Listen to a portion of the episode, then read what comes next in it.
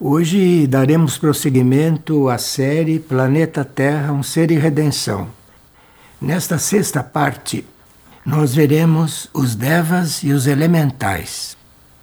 Devas, no hinduísmo, quer dizer mensageiros, e elementais são os espíritos naturais que também fazem parte da fraternidade branca. Os devas, que são mensageiros, eles correspondem aos anjos das grandes religiões.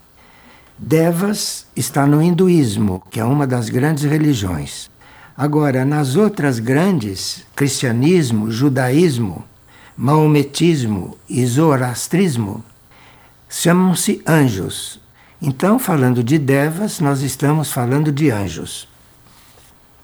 Nós vamos nos basear em várias fontes alguns videntes, entre os quais alguns nós conhecemos, e alguns deles chegaram até a organizar-se para que o que eles viam alguém desenhasse. Então existem até desenhos dessas aparições, e nós vamos também nos basear nesses documentos, que são muito considerados. Então vamos ver os devas o que nós entendemos por isso? Esses seres que são mensageiros, segundo o hinduísmo. Os devas são conhecidos por representarem um elevado grau de pureza. Não se concebe um deva que não seja puro, apesar deles não serem todos positivos. Os devas negativos que nós não vamos tratar aqui deles. Esses naturalmente não são puros, mas nós vamos cuidar dos devas positivos, portanto dos puros. E esses devas propiciam a manifestação da vida.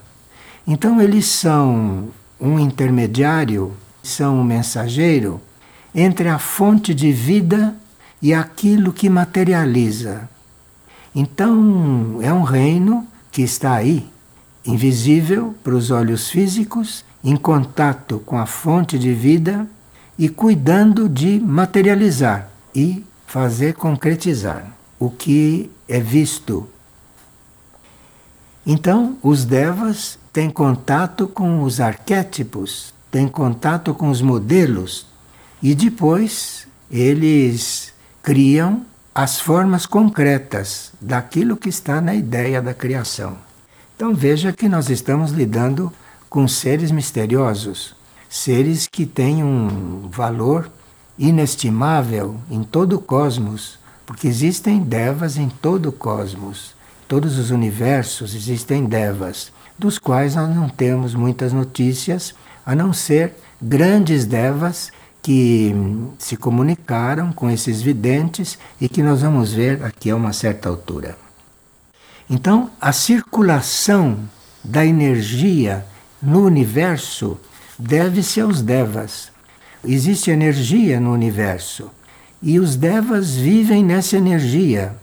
E nos seus movimentos, eles levam as energias a circular, de forma que nós devemos isto a eles. E os devas, então, constituem a vida que produz as formas. E eles também mantêm as formas coesas, porque as formas se desintegrariam se não houvesse os devas que, quando as materializam, as mantêm depois coesas. Bem como a vida de todas as formas. Isso não é só durante a criação mas mesmo depois que as coisas estão criadas, cada coisa, cada árvore, cada mina, enfim, tudo que existe tem sempre um Deva responsável, porque aquele Deva ajudou aquilo a se materializar. De forma que um Deva pode ficar atuando no mesmo setor por um tempo indeterminado. Não existe tempo para eles, não existe tempo para os Devas. Então, nós podemos considerar os devas a vida de todas as formas. É um mistério como existe a vida aqui na matéria, Pois é, os devas têm contato com a fonte e eles cuidam de materializar. E cuidam então de manter todas as formas coesas. Isso então está claro. Isso é um princípio. Então o reino mineral tem um tipo de devas. E a essência dos minerais é mantida pelos devas. O reino vegetal também tem os seus devas. E os devas do reino vegetal são mais sutis ainda do que os devas do reino mineral. E depois existem os devas do reino animal. E existem também os devas que dizem respeito ao reino humano.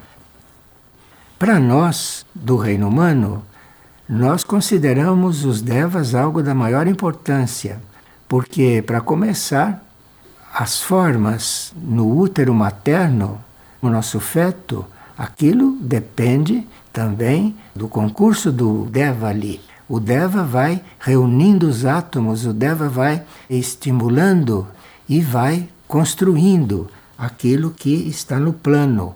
Porque o Deva tem sempre a visão de um plano. Agora, este plano que o Deva tem consciência dele, eventualmente nós não temos. Nós só vemos a forma já criada. Eles não têm corpo físico. Não existe Deva no plano físico. Eles podem apresentar-se no nível etérico, mas também há muitos Devas que se apresentam em nível astral e outros Devas que se apresentam em nível mental, e é preciso então vidência etérica, vidência astral, vidência mental para ver um Deva. Alguns se apresentam nos níveis espirituais, aí então precisa ter vidência espiritual.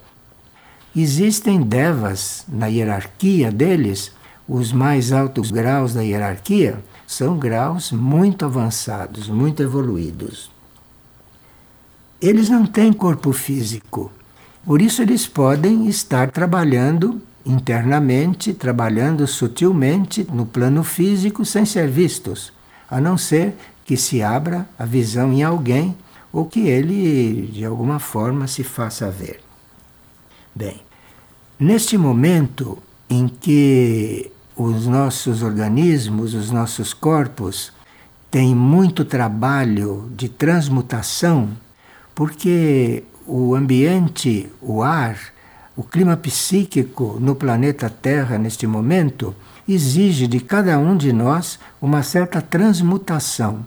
Transmutação é aquela mudança mudança nos elementos, não? aquela mudança de substâncias. Então, quando começa uma transmutação, aquele material transforma-se numa outra coisa. E nós precisamos estar muito atentos com isso, porque cada um de nós deve transmutar um pouco as suas próprias forças e as forças que atuam sobre nós, que são bastante desordenadas e bastante contaminadas neste atual estágio da Terra. Então, os devas, eles nos ajudam nessa transmutação. Os devas entraram nesse trabalho também, nesse serviço, né?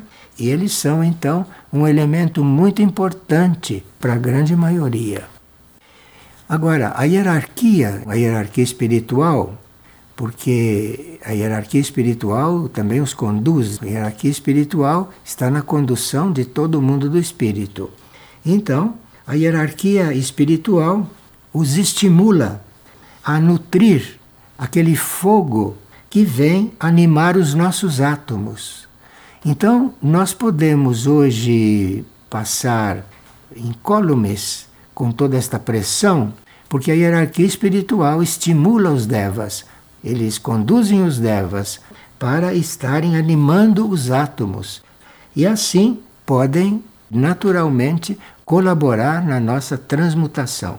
Isso é muito bom que a gente saiba, porque desperta um pouco de gratidão de nossa parte por esse reino. Gratidão por eles, não gratidão pela existência deles e por aquilo que eles fazem conosco. Agora, nós então dissemos que os devas têm uma forma invisível aos olhos físicos, mas porém visível aos videntes. E os devas têm uma estatura muito maior do que a estatura humana. Existem, por exemplo, que foram percebidos por os videntes, uns devas em regiões da Ásia, em regiões entre Ásia e Austrália, que tinham muitos metros de altura. Isto foi documentado em Ceilão. E aí varia de poucos metros até grandes alturas.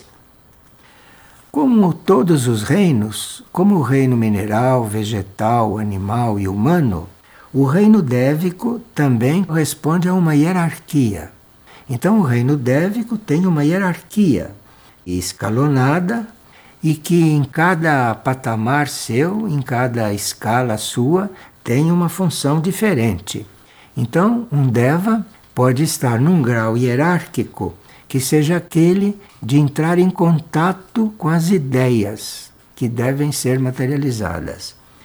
Nesta hierarquia, logo abaixo desses que entram em contato, tem aqueles que produzem os moldes. Esses moldes são muito sutis e são feitos de um material que nós desconhecemos, mas é um material que também tem energia dévica aí, e eles produzem os moldes para que não seja uma forma que não era esperada ou não era programada.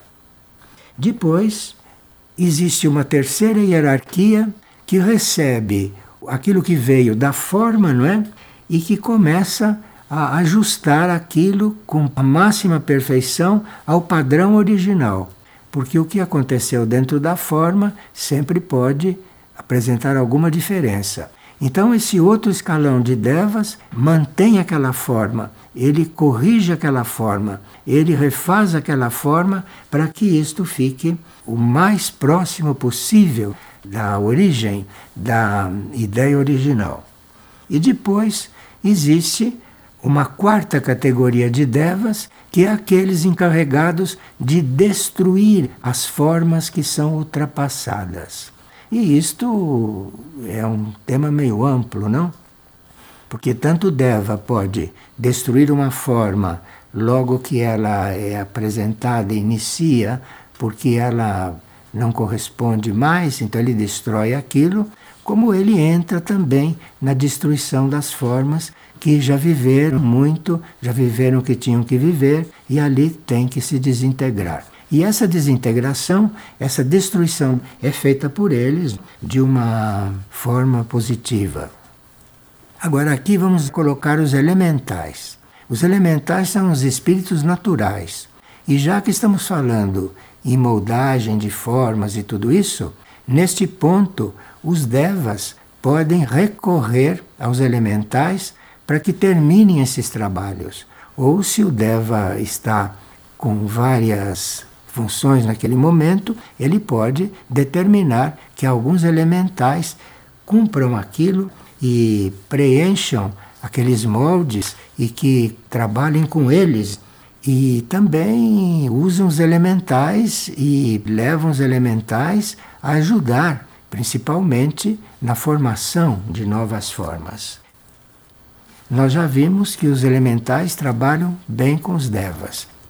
O trabalho dos devas construtores é diretamente orientado pela hierarquia espiritual. Não existe um deva construtor que não tenha, além dele, uma hierarquia maior, que não tenha além dele uma hierarquia mais evoluída que o esteja dirigindo. Porque essas hierarquias podem ter mais consciência, podem ter mais visão daquilo que o plano divino prevê. Então, esses devas mais elevados, eles têm acima deles uma hierarquia espiritual que lhes revela o propósito a ser cumprido. Então, esses grandes devas são muito conscientes, porque as hierarquias espirituais os mantêm sempre a par daquilo que deve ser revelado. Seria essencial que os seres humanos tivessem conhecimento a respeito dos devas e que o ser humano tivesse um contato consciente com o reino dévico. Porque ele saberia o plano, ele saberia o plano para as formas, então colaborariam, trabalhariam juntos e trabalhariam sem que houvesse separação de metas. Um Deva pode formar uma coisa perfeita para um corpo físico humano, mas aquela alma que está encarnando ali não tem contato com este Deva. E as outras almas que estão também em relação com aquele ser que está sendo formado também não têm contato com o reino dévico. A não ser em raríssimas exceções, e está previsto que na nova humanidade, na nova etapa da Terra, este assunto seja de outro jeito. Na nova etapa da Terra, a humanidade terá um certo contato com o reino dévico e cada vez mais perfeito à medida que a nova era e que a nova humanidade avançarem.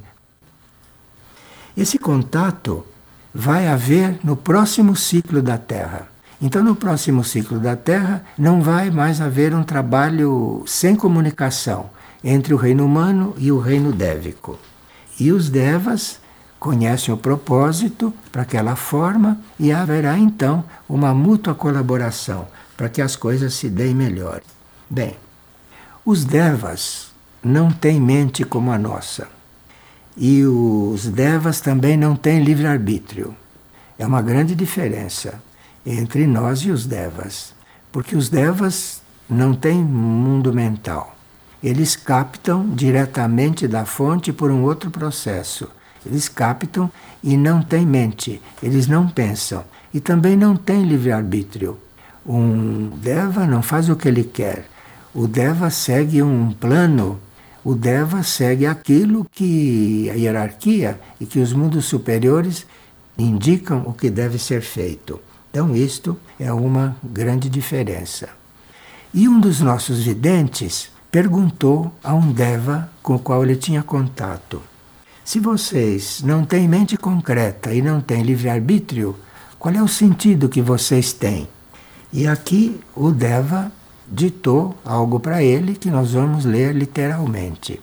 O Deva disse o seguinte: O nosso universo é o universo do sentir, não é o universo do pensar, é o universo do sentir. É o universo do amor criador o nosso amor está em função do Criador, está em função da criação. Nenhum de nós vai fazer o que gosta e nenhum de nós vai fazer o que quer. Então, nós sentimos e sabemos, pelo sentir, o que o Criador quer criar. E dessa unidade surge a vida manifestada e confirmou a ele que tudo que existe na manifestação, que não foi tocado pelo homem, foi feito através dos devas. E depois ele terminou assim o contato. Ele disse: estar com o coração aberto e em paz, em harmonia e em amor, é a chave de contato com o nosso reino. E isso nosso vidente nos transmitiu há alguns anos e ele até hoje desenvolve esse trabalho de forma muito silenciosa, muito anônima, o que é muito importante para esses contatos. É que não haja exposição do vidente, não haja divulgação sequer do nome do vidente, porque tudo isso mistura as energias, não como vocês sabem. Então eu vou reler esse pequeno parágrafo que o Deva transmitiu para o vidente. Quando o vidente perguntou se ele não tem mente concreta e se ele não tem livre-arbítrio, como é que ele atua? E ele respondeu, repetimos: Nosso universo é o universo do sentir, do amor ao Criador, da unidade com toda a vida manifestada Estar com o coração aberto, em paz, em harmonia e em amor é a chave de contato com o nosso reino. Então aí ele já usou o contato para dar a chave, a chave ideal para que nós todos soubéssemos. Quando um Deva está interagindo conosco, embora a gente não tenha consciência, quando ele está interagindo conosco, ele está nos estimulando e nos capacitando para uma maior integração na vida espiritual. De forma que aqui no mundo consciente, na nossa vida de desperto, na nossa vida humana, nós temos esta integração com o mundo espiritual, com a vida espiritual, ajudados pelos devas. Não sei se sozinhos nós conseguiríamos isso. Aqui ele diz que ele interage conosco, nos estimulando e nos capacitando para a integração na vida espiritual. E há devas só para isso. Há devas que cuidam só do aperfeiçoamento do nosso contato com o nosso próprio ser interno. Bem, os devas, além de não ter mente e de sentir, outra característica deles é de não conhecerem o egoísmo. Isto que é uma das bases da condição humana, o egoísmo, um deva não conhece isso. De forma que um deva não tem egoísmo. Um deva faz a coisa por fazer. E um deva é levado pela energia divina, com aquela que ele tem em contato, de forma que ele não tem egoísmo, não tem ambição. Ele não faz uma coisa por nenhuma outra razão, senão para consumar aquilo que deve ser feito. E os outros devas, que depois se encarregam de continuar a obra ou de acompanhar a obra, e alguns desses são os devas que nos acompanham, ou que acompanham os animais, que acompanham as plantas. Esses que acompanham a criação, a finalidade deles não é ter poder sobre nós, absolutamente. A finalidade deles é levar tudo para a perfeição. E esse tudo, às vezes, inclui a nós. Então, não há personalidade em um Deva, não há apego, não há nada disso que para nós é a base não da nossa força material de existência. E essa colaboração é o meio pelo qual o Deva desenvolve. Então o Deva vai evoluindo, o Deva não é fixo, ele vai evoluindo, ele tem uma evolução, é durante a sua atuação. Ele vai consumando as coisas, vai realizando em busca da perfeição, da perfeição do que ele está criando, não dele. Então, como ele é totalmente doado a isso, caminha para a perfeição. E essa é a colaboração humana na qual ele desenvolve. Ele desenvolve porque ele tem muita importância nesta evolução humana, como se vê. Então, os devas nunca buscam resultado. Um deva pode fazer uma flor perfeita, mas quando ele está criando aquilo, ele não está buscando resultado. Aquela flor sai perfeita porque ele está assim querendo fazer o que é para ser feito ali, mas ele não se considera o autor e ele não se considera o responsável pela perfeição. Veja que é bastante diferente hein, da nossa psicologia. Isto nem se chama psicologia.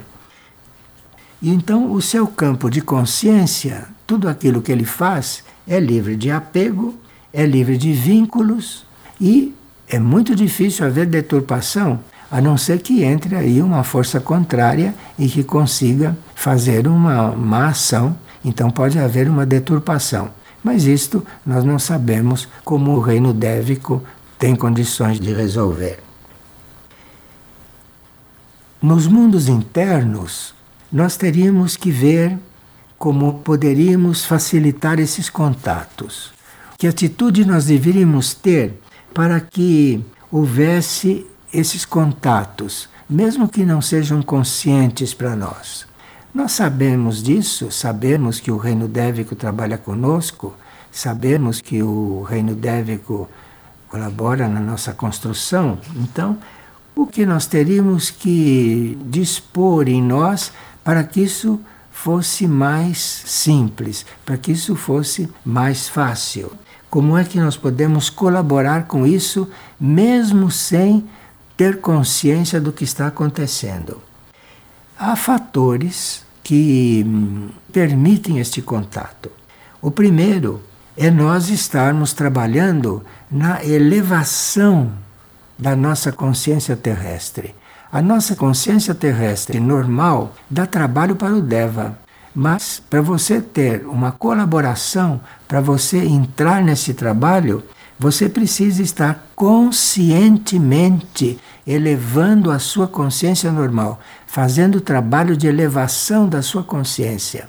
É você fazendo este trabalho é que o Deva sente, porque ele está no nível do sentir, ele sente que tem algo fazendo uma coisa junto com ele. Então, quando você se dispõe a cuidar, cuidar conscientemente da sua elevação desse nível terrestre, aí pode começar um contato, mesmo que você não tenha consciência, mas que é um contato que existe. Ou também quando você está se ocupando de sutilizar a sua matéria. Quando você está cuidando de ajudar que a sua matéria, que o seu corpo material, o seu corpo mental, o seu corpo astral, o seu corpo etérico se sutilizem. Quando você tem um trabalho no sentido de sutilizar tudo isto. Então, o Deva sente que você está fazendo um trabalho de sutilização com a matéria e aí começa então uma harmonia maior entre você e o reino dévico e começa então uma colaboração bem natural. Mas o outro fator que é necessário para que você esteja colaborando com o Deva conscientemente, ele com você, é que a sua mônada esteja despertada e fique acompanhando isso. Então, não é um processo só seu, é um processo também da sua mônada, porque a sua mônada deve ter nos planos internos o contato com as mônadas do reino dévico e haver um processo entre elas que permita que aqui você trabalhe com um Deva. Então, é inútil haver ambição nesse terreno. Tudo que trata com o reino dévico a ambição é absolutamente inútil, só dá efeito contrário. Porque do outro lado, do lado dévico, não existe isso, então não é possível nenhum contato. Se há ambição do nosso lado, ou se há qualquer coisa que não seja uma grande neutralidade da nossa parte. Se vocês entrarem em contato com os livros de Dorothy MacLean, você vai ver os estados que ela descreve tanto do mundo dévico como dela, quando entrou em contato com esse reino, entrou em contato com esses seres. E também, além de nossa mônada estar em contato com isso, é necessário também que haja um impulso do nosso corpo de luz. Então, o nosso corpo de luz já deve estar ativo e o nosso corpo de luz, que tem mais fácil contato com o reino dévico, então promove esse contato da melhor forma possível. E já que nós estamos na era do sétimo raio, teríamos que dizer também que a presença do sétimo raio, esse raio da ordem, esse raio do cerimonial, esse raio é o que permeia tudo isso, neste momento e nesta época.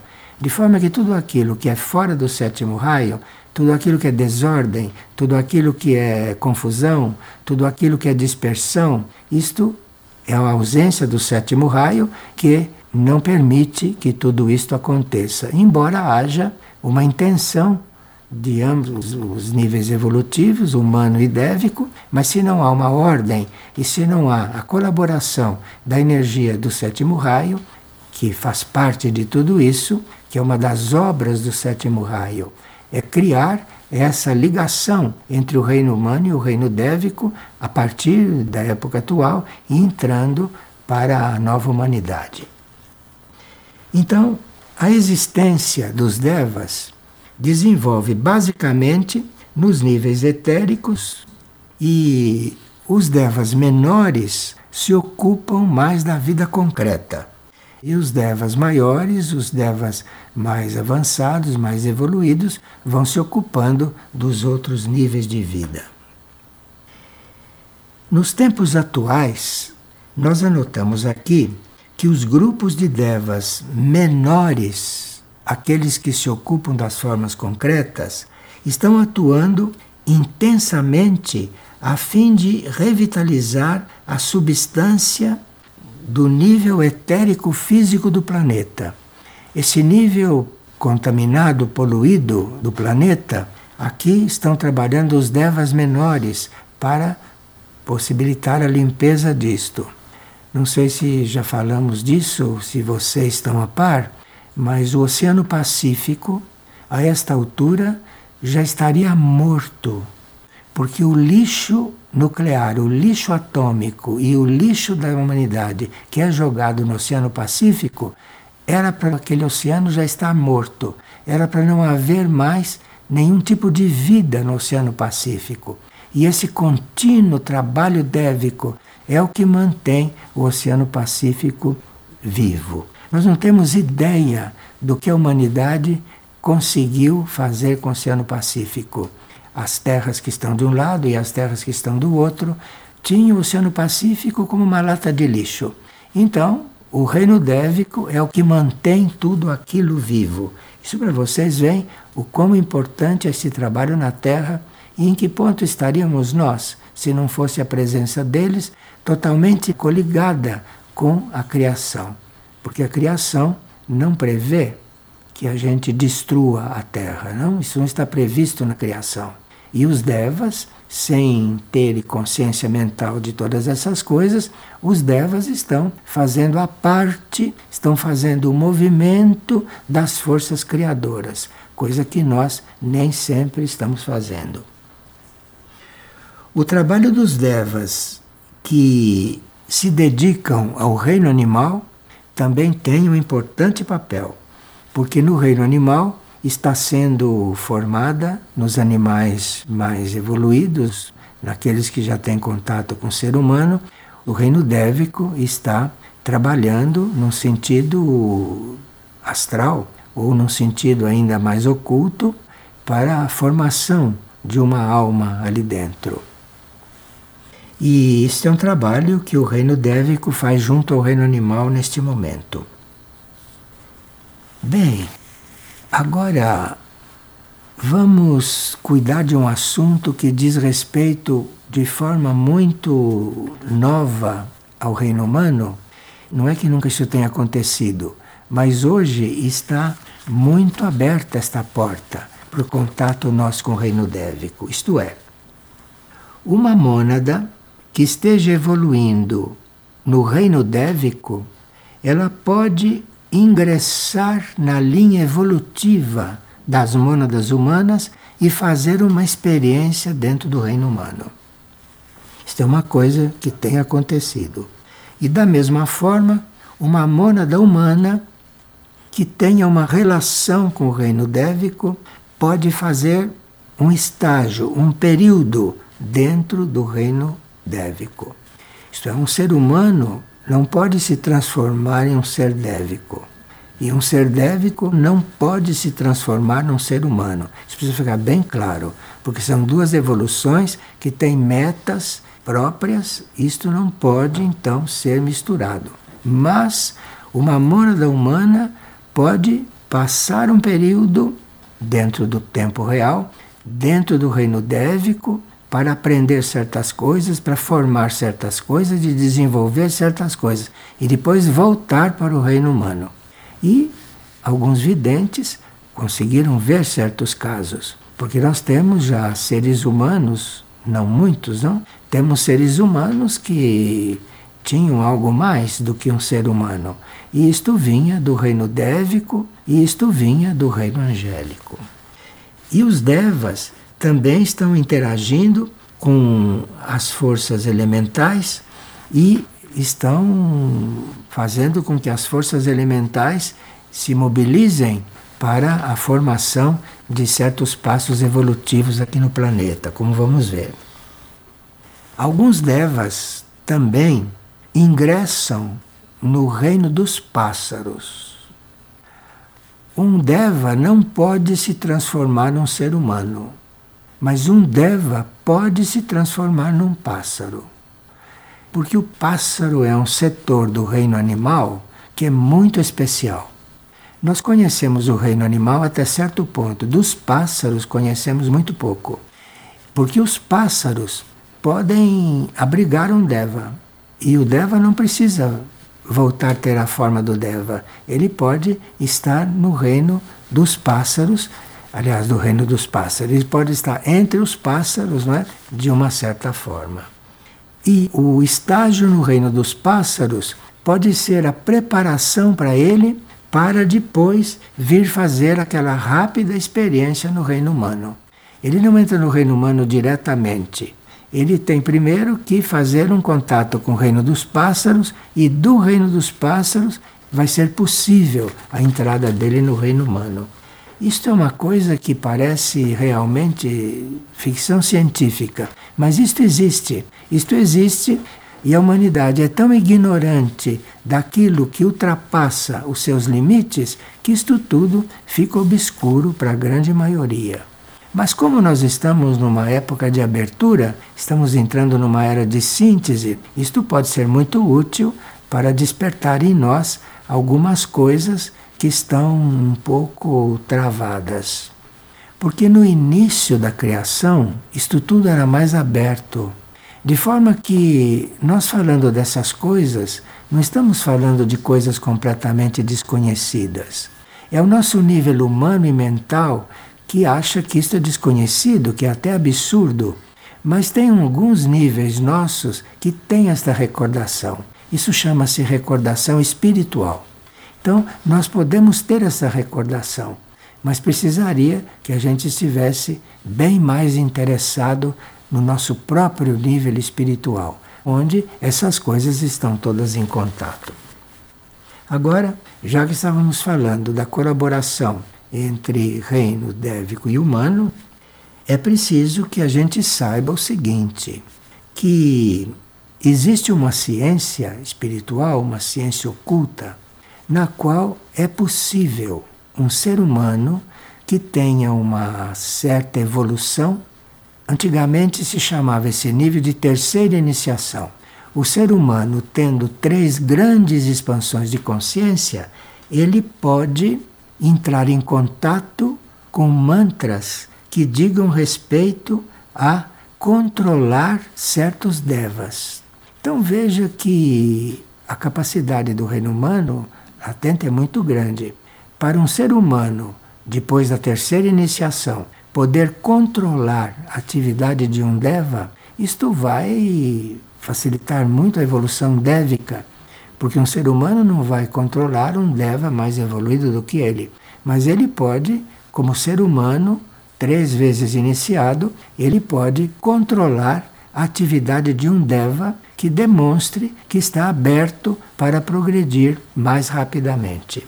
E o ser humano pode também controlar a evolução subhumana, não só o reino dévico, mas o reino animal, o reino vegetal e o reino mineral, também com conhecimento de certos mantras. Mas só poderemos entrar em contato com eles quando tivermos três grandes expansões de consciência. Veja o nosso, o nosso futuro, hein? Veja o que está na nossa frente e que é bom a gente um dia conhecer, ficar sabendo, para poder redimensionar aquilo que vivemos hoje e que é um obstáculo a tudo isso. Então é preciso que a gente tenha consciência dessas coisas para poder se mover numa outra direção. Mas então, esses mantras que existem, isso está na ordem cósmica.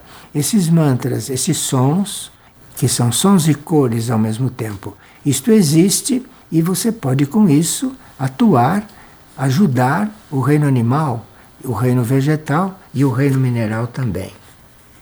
E também existem mantras, existem sons e cores que o ser humano, três vezes iniciado, pode usar junto ao reino dévico. Assim como o reino dévico pode atuar sobre nós, nos ajudar muito, nós também podemos ter isto.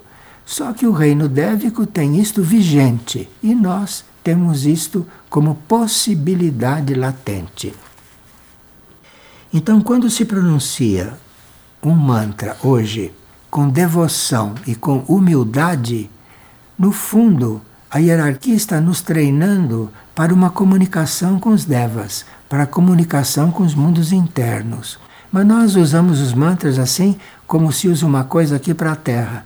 Isto tem um alcance muito maior, Porque se um certo mantra, nós conhecemos vários mantras, e certos mantras que nós conhecemos, se forem pronunciados com um certo nível de devoção, e dentro dessa devoção houver uma humildade perfeita, esses mantras nos levam ao contato com o reino dévico, consciente. Agora, vamos falar um pouco do futuro para encerrar esta parte da introdução do reino dévico. No futuro, vai haver algo que espiritualmente é chamado de Igreja Universal. Igreja Universal não é nada daquilo que existe. Igreja Universal é uma coisa para o futuro. Igreja Universal não tem nada a ver com religião. Chama-se Igreja Universal, mas não tem nada a ver com religião. Tem a ver com a unidade mental de todos os povos. Então, quando houver uma unidade mental entre todos os povos da Terra, aí existirá esta Igreja Universal. E faz parte desta Igreja Universal a utilização científica e espiritual do som e da cor. Então aí nós estaremos em contato com os outros reinos muito facilmente.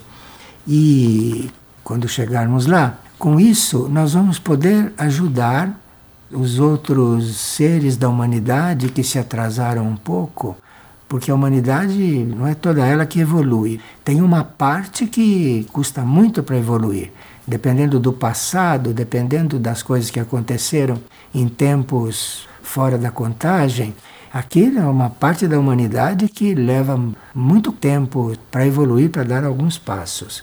E aí, todo esse contato com os devas, e quando houver esta possibilidade de se unir o pensamento de se unir às ideias de todos os povos, muito trabalho em até isso acontecer. Bem, vai haver um juízo, depois vai haver outro juízo, e depois desses dois juízos vai chegar o momento disto acontecer. E nós temos que ter esses pontos de vista. Nós temos que ver longe para podermos nos liberar dessa nossa condição atual. Então, quando houver isto, nós poderemos, como seres humanos, e aí liberando já os devas, os devas fazerem outras coisas, nós, como seres humanos, já podemos ajudar a alinhar os egos humanos. Já podemos ajudar os nossos irmãos humanos a alinharem seus egos. Podemos fazer com que os seres humanos com egos alinhados, alinhados mentalmente, astralmente, física e etericamente, que esses egos sejam alinhados com a alma. E depois podemos observar quando esses egos estiverem alinhados com as almas, então nós podemos trabalhar na união dos grupos de almas. Os devas virão em auxílio, virão em ajuda. Então haverá uma colaboração lévica em um nível superior. Os seres humanos ajudando a que os grupos humanos de almas se formem e os devas acompanhando isso. E também vai chegar um momento que nós teremos uma possibilidade de maior contato com a hierarquia, de maior contato consciente com a hierarquia. E a atividade dévica presente está colaborando para tudo isso. Então, o alinhamento do ego na humanidade, a união dos grupos de almas e este contato com a hierarquia, que vai ficar mais viável, isto tudo é produto desta atuação dos devas superiores dentro da humanidade. Bem, quando a ciência, a ciência terrestre, a ciência humana, chegar a compreender qual é a verdadeira constituição do homem, então a ciência humana passará a vibrar e passará a controlar radioatividade, passará a controlar coisas que possam dispensar os dogmas religiosos, por exemplo. Os dogmas religiosos desaparecerão, porque isso estará já incluído, envolvido na nossa evolução espiritual. E isso tudo é resultado de um contato nosso com esse reino, de um contato nosso com este reino que está seguindo os planos que vêm da fonte criadora. Agora, a uma certa altura, isso está profetizado, virão para a encarnação antigos, antiquíssimos magos brancos positivos que nunca mais encarnaram. Então, no momento em que tudo isso tiver que se reorganizar, que tudo isso tiver que acontecer, haverá, segundo a profecia, a reencarnação de um grupo de magos brancos, ocultistas, e que poderão estar aqui ajudando a ciência terrestre a conhecer a verdadeira constituição do homem. E não está excluído que um desses antigos magos encarne na ciência, na ciência material da Terra, e que ali faça um grande movimento. Então, esse estudo dévico nos deu a oportunidade de ver um pouco mais longe a nossa futura situação, o nosso estado que está previsto no plano evolutivo e que está faltando que nós nos demos conta disso.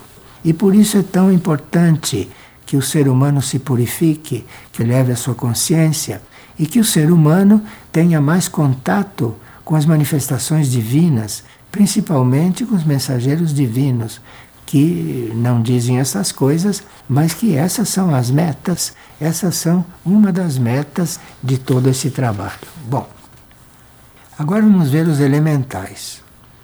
Porque os elementais também fazem parte da Irmandade Branca. E os elementais são forças vitais da existência e que agem em perfeito contato com o reino dévico. Então, como vimos de passagem, o reino dévico usa os elementais, os elementais aderem ao reino dévico e os elementais fazem uma grande parte do trabalho.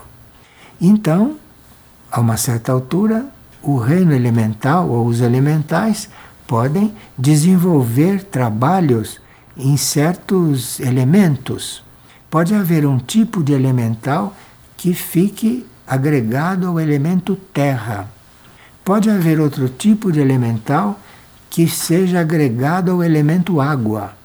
Um outro tipo de elemental que seja encarregado de estar no elemento fogo. E outro tipo de elemental que esteja encarregado do elemento ar. Os antigos sabiam disso e nas lendas antigas se falava dos gnomos, das ondinas, das salamandras, das sílfides, não é? Se falou muito disso. Os poetas falavam, os videntes diziam que viam. Isso tudo existe realmente. E isto tudo são formações.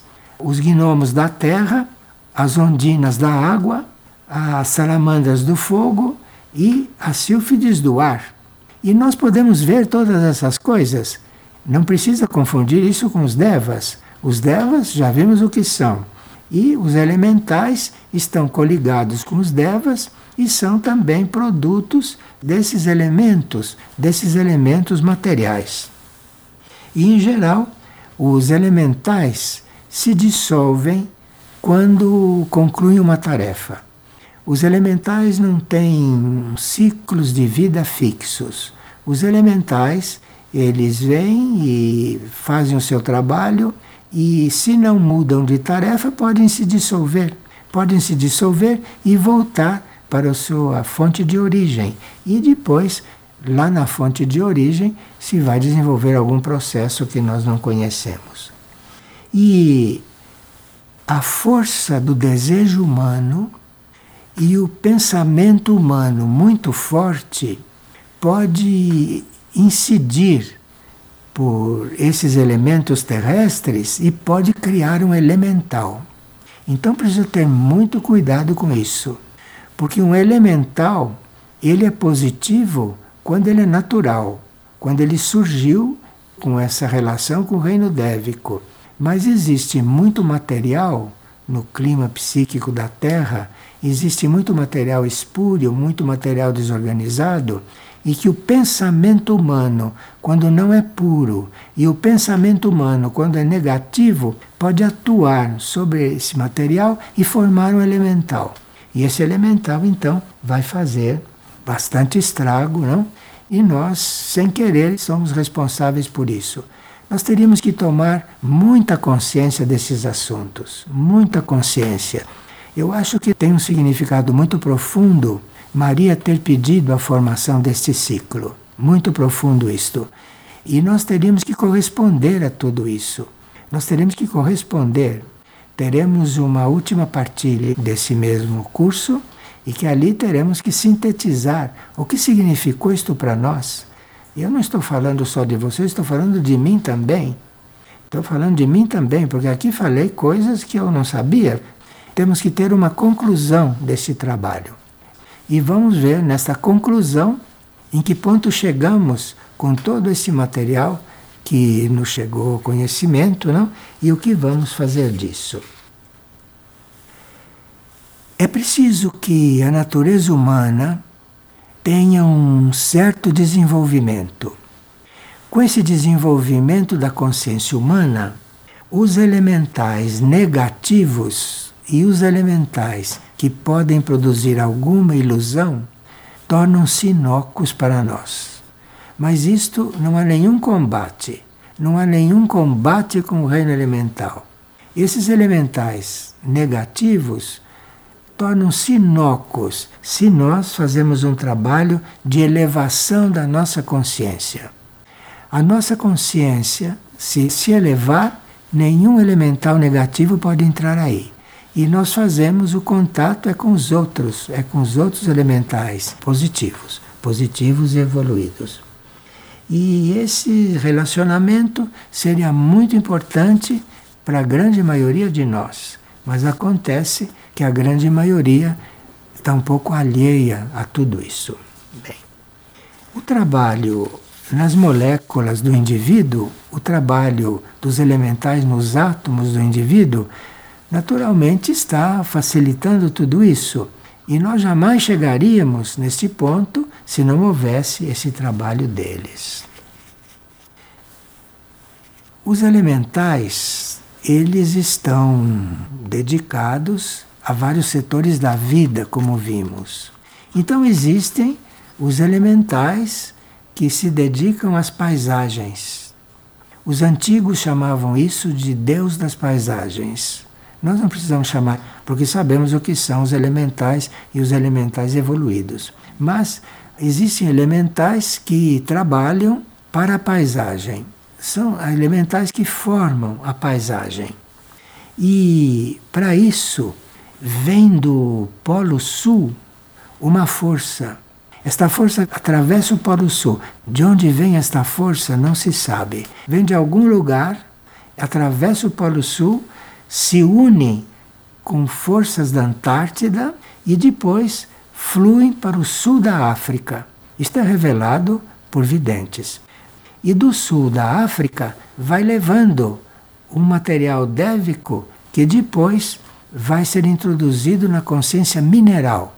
E assim o reino dévico vai formando a paisagem. Forma o reino mineral, depois forma o reino vegetal, depois vai formando o reino animal, vai colaborando na formação disso, sempre em contato com a ideia superior da evolução, e nós temos então uma energia natural disponível para a nossa evolução que nós não temos consciência disso, porque nós não temos o hábito de admirar uma paisagem, nós não temos o hábito de observar uma paisagem. Nós temos paisagens, às vezes, no plano físico terrestre que são tomadas por elementais fazendo esse trabalho, criando ali certas coisas. E como nós não temos interesse pelas paisagens, ficamos sem relação com isso. Mas, como os elementais trabalham e como os devas trabalham sem querer resultado, esse trabalho continua e esperemos que um dia tomemos consciência de tudo isso. E assim existem também os devas das montanhas. E os devas das montanhas têm aqueles que regem as cordilheiras e depois tem aqueles que regem as montanhas separadas. E ali eles trabalham as energias para que aquelas montanhas possam atuar com a sua tarefa. Nós sabemos que montanhas como Monte Shasta têm uma importância incrível. E os devas que trabalham ali, na montanha de Monte Shasta, e além da vida daquela montanha, tem a vida dévica ali dentro, aquilo vai fazer com que algo realmente possa acontecer no planeta. E os devas das montanhas são devas imensos. E aqui temos uma nota de um vidente que o deva que rege as cordilheiras, o vidente vê um gigante com todas as cores que representam esse trabalho. Temos também os devas de uma cordilheira coberta de neve. Isso é um deva diferente. Se uma cordilheira não é coberta de neve, tem um tipo de deva. Se a cordilheira fica como se chama de neves eternas, aquelas neves que não derretem, que hoje com o aquecimento global isso vai ficar cada vez menos comum. Mas ali tem um tipo especial de deva. Agora, existe também um relatório dos videntes a respeito de um Deva dos Pinheiros, que é um Deva muito importante, que trabalha nos lugares onde os pinheirais são previstos, e esses Devas têm uma estatura de 9 metros de altura. É bom a gente ter esses dados porque vai facilitar para que certas glândulas nossas, como a glândula pituitária e glândula cardíaca, esses dados é como se fossem pequenos impulsos para abrir um caminho dentro de nós, abrir um caminho diferente, porque aí uma glândula nossa pode receber uma vibração aparentemente casual e que não se sabe como vai ser a secreção dela daí por diante. Mas existe um Deva também especial do Pacífico Sul. E esse Deva do Pacífico Sul, ele está subordinado a um Deus maior, e esse Deus maior está subordinado a um Deus regente. Porque existe o Deva do Pacífico, existe um Deva mais elevado e depois existe um regente dévico. E esse regente dévico, ele está unindo e está revitalizando as duas polaridades do Oceano Pacífico. Porque os devas revelam que os oceanos também têm polaridades. Os oceanos têm a polaridade masculina e a polaridade feminina. E ali está havendo uma união dessas polaridades para conseguir que esse oceano não morra. E existem também os devas dos filões de ouro. O ouro é um metal que nós usamos muito mal, como sabemos. Nós usamos o ouro para coisas que não deveríamos usar. E o ouro é algo que é trabalhado por um tipo de deva colossal, porque o ouro é formado com esse deva colossal que um vidente viu. Então tem o primeiro trecho dele que está no mundo supramental, que está no mundo transcendente. Começa ali o Deva do Ouro. Depois tem o contato dele com a Terra e depois tem mais para dentro da terra. E esse Deva está então continuando criar esta coisa, embora o ouro seja usado da forma como é usado, este Deva está conseguindo manter isto e continuando a criar isto, porque o ouro terá uma função muito importante na nova terra, depois da purificação função muito importante na nova Terra e de atuação com a sua irradiação sobre a humanidade. Então, esse Deva do ouro, esse Deva dos filões do ouro, é um dos Devas mais importantes atualmente, porque está totalmente ligado ao futuro. E temos os Devas da cura. Esses Devas da cura são Devas que nós poderíamos estar mais interessados neles porque esses devas da cura, eles podem trabalhar em três etapas, três fases. E os videntes descrevem essas três fases do Deva da cura. Como nós estamos precisando muito de cura nesta humanidade, é bom que a gente veja isto detalhadamente. Então, este Deva da cura, ele tem três tipos diferentes de atuação. O método geral é, dirigir as correntes de energia purificadora dentro e através da aura do doente. Então, esse Deva introduz energia purificadora dentro da aura dos doentes. Esse é o Deva que fica só introduzindo esta energia. Um segundo Deva sintoniza com aquela palavra cujo som criou o indivíduo. Isto é muito misterioso. Isto é uma coisa que é trabalhada na evolução deve que nós não temos a menor ideia do que seja. Então, o ser humano, a essência do ser humano, foi criada através de uma palavra. Chama-se palavra, mas nós não sabemos o que é. É aquilo que tem na Bíblia, no Evangelho de São João. Então, aquilo, o Deva conhece aquela palavra que diz respeito ao ser humano. E ele traz aquela palavra, ele fica soando aquela palavra na aura do ser humano, e aí é o outro processo de cura que ele usa. E finalmente tem o terceiro Deva que invoca o divino poder curador, o poder curador dos planos divinos, invoca aquilo. De forma que esses três Devas trabalhando, a cura se faz. Qualquer cura se faz quando a gente diz aqui na Terra que tudo tem cura, tudo tem cura porque os devas é que trabalham nesta cura, então tudo tem cura. Precisa ver se são os devas que estão trabalhando nisso e se são os devas que são os curadores aqui nesse caso. E depois existe um outro tipo de cura feita pelos devas, aquela cura de invocar a presença de Cristo.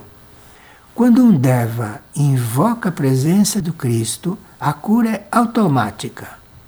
Então, isso é a cura no reino dévico. Agora, existem também anjos, devas, associados ao aspecto da nossa consciência divina. Existem anjos que são dedicados a facilitar organizar no plano dele um contato nosso com o nosso ser divino. O nosso contato com o nosso ser divino pode ter a colaboração de um Deva. Nós precisamos saber destas coisas, mas termos uma certa pureza de intenção. Uma certa não, uma pureza de intenção. Porque pode acontecer que haja uma pura intenção de fazer um contato interno e que haja algum tipo de empecilho, empecilho kármico, algum empecilho. E aí é possível ter uma colaboração de um Deva para isso. Então existem esses Devas que são aqueles que estão em contato com a consciência divina e são esses Devas que podem nos atender. Porque eles estão em contato com esta consciência e com a consciência divina acontece qualquer coisa. E isto é muito misterioso. Como é que isso pode acontecer? Com quem isso pode acontecer, não é? Que é muito misterioso. É preciso uma sabedoria dévica para que isso possa ser claro. Porque nós estamos ainda um pouquinho atrasados com respeito a esses contatos. E finalmente, nós teríamos que ver um pouco aquilo que é chamado de anjo da música. Nós não damos a devida atenção para a música. Para nós, música é produto de aparelhos. A música é outra coisa. Então, existem formas arquetípicas no mundo divino. O mundo divino tem formas arquetípicas. E é lá no mundo divino que está a forma de tudo o que deve acontecer aqui. Os anjos da música estão em contato com essas formas. E precisaria que nós tivéssemos aqui no universo material seres que se dediquem a isso. Mas isto não é um músico. Isto não é um ser que quer criar música e nem ser que quer tocar música. Isto é um ser que quer entrar em contato com a consciência divina. E ele pode entrar em contato com o Deva da música. E aí, esta consciência divina, como música, começa a atuar sobre ele como música. E essa música então desce e começa a atuar sobre ele. e ele pode ficar todo incluído nesta parte da consciência divina e pode então eventualmente começar a trabalhar os outros seres nesse sentido. Então, isto seria um grupo musical, seria, mas um grupo musical que tivesse um Deva em contato com a consciência divina e que transmita isto para os espíritos, que transmita isso para as almas daqueles que querem fazer música. Veja, isso é uma coisa que existe como possibilidade mas nós estamos tão distraídos aqui nesta terra, na superfície, que desconhecemos completamente estas coisas. Mas aí, esses devas, não, ou anjos, que entram em contato com essa rede divina, com esta música divina, que é a palavra, que é a palavra, que vem, isto transmite, isto desce, nos permeia, e aí então nós faríamos música. Existem trechos, trechos muito curtos, dentro de certas sinfonias que conseguiram este contato. Mas acontece que os músicos, aqueles que seriam os instrumentos para fazer música, deviam ser seres espirituais. Isto é, deviam ser seres que se preocupassem, em primeiro lugar, com a sua evolução espiritual porque aí esses músicos entrariam em contato com essas coisas e haveria então música aqui na Terra como ela foi pensada na mente do Criador. Então aí nós temos muitas coisas pela frente, muitas possibilidades, não é? Mas tudo isso depende do desenvolvimento da nossa consciência. E tudo isso depende da elevação da nossa aspiração voltamos para a primeira frase desta partilha. Então, trata-se de nós irmos purificando e ampliando a nossa consciência e elevando a nossa aspiração. Tirar a, a nossa aspiração deste pântano que é a vida terrestre atual e ir elevando isto para depois conseguirmos estar unidos com a obra criadora de uma certa forma e sermos então canais para essa obra criadora. E aí veríamos que nós nada criamos, que nós realmente podemos ser canais da obra criadora, podemos ser canais de toda essa consciência, de toda essa consciência cósmica, universal e planetária também, porque o planeta começa já a ter esta consciência. E nós teríamos que também ter um pouco mais de cuidado com as nossas ligações com centros planetários, porque os centros planetários da superfície da Terra, os que nós conhecemos e a maioria que nós não conhecemos, nem sabemos que existe, então nós teríamos que ter um pouco mais de interesse por tudo isso, porque através dos centros planetários já existe muito caminho andado. Então, um contato com o centro planetário já vai encontrar este caminho já andado, ali naquela consciência. E nós teríamos que então embarcar, embarcar nestas coisas, embarcar e deixar que aquilo nos leve. Mas aí precisa também um desapego muito grande, não é? E precisa que você nem pense mais no seu ego, que nem pense mais no seu ego humano. Parece que isto foi muito forte, mas isto é o que nós teríamos que tratar. Isto é o que foi pedido, de forma que isso deve ressoar no íntimo de alguém, isso deve ressoar no coração de alguém e na essência de alguém, na alma de alguém. E quem sabe se não será pouca gente, não? Muito obrigado então e vamos ver o que teremos pela frente. Obrigado então.